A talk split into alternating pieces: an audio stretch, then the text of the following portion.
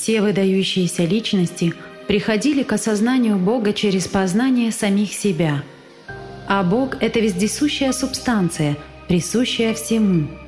Бог — это единая, разумная, всемогущая сила. Из книги Анастасии Новых «Сенсей 1»